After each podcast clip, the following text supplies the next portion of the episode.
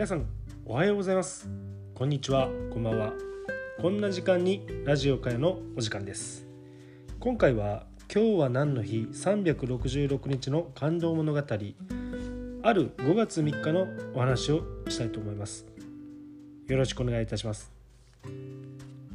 1868年5月3日。勝海舟と西郷隆盛の会談により江戸城が無血開城。関ヶ原の戦い8,000人。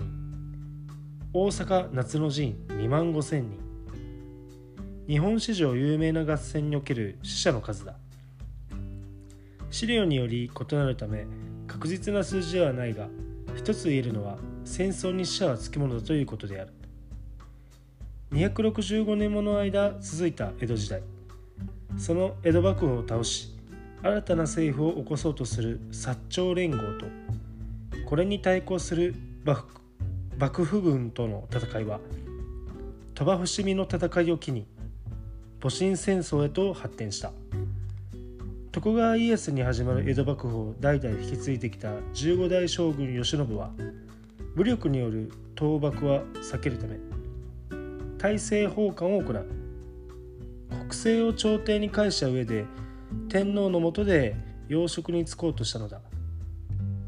しかし幕府を廃止したにもかかわらず強大な権力を持ち続けていた慶喜ら旧幕府勢力に反発した新政府は徳川政党に乗り出す。当時人口100万とも150万とも言われた世界最大規模の都市である江戸の町が戦場になろうとしていた。そこで両軍の話し合いが行われた。旧幕府軍の命を受けたのは徳川家に仕えた幕臣勝海舟。勝は新政府軍の攻撃を中止させようとこの会談に臨んでいた。一方西郷隆盛率いる新政府軍はすでに江戸城総攻撃を予定していた。2人の男が向き合って座る。会談が始まるとまず勝が言った。慶喜様は故郷の水戸で隠居すると言っている。どうか攻撃は見合わせていただきたい。これに対し西郷は条件を出し。それならば江戸城を即刻渡されたし。2人は窮地の中であり互いに相手のことを尊重し合う間柄でもあった。お渡し申す。江戸城は江戸城を明け渡すという勝の答えに西郷は沈黙した。ここまで降りた相手を攻撃したとあっては自分たちの大義がなくなってしまう。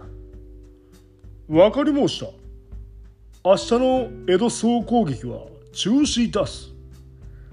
これによって1868年5月3日江戸幕府の象徴だった江戸城が明け渡された。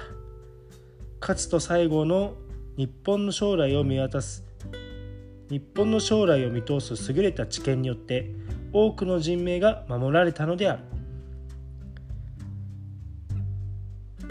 今回は1868年5月3日勝海舟さんと西郷隆盛さんの会談により江戸城が無血開城されたお話をさせていただきました。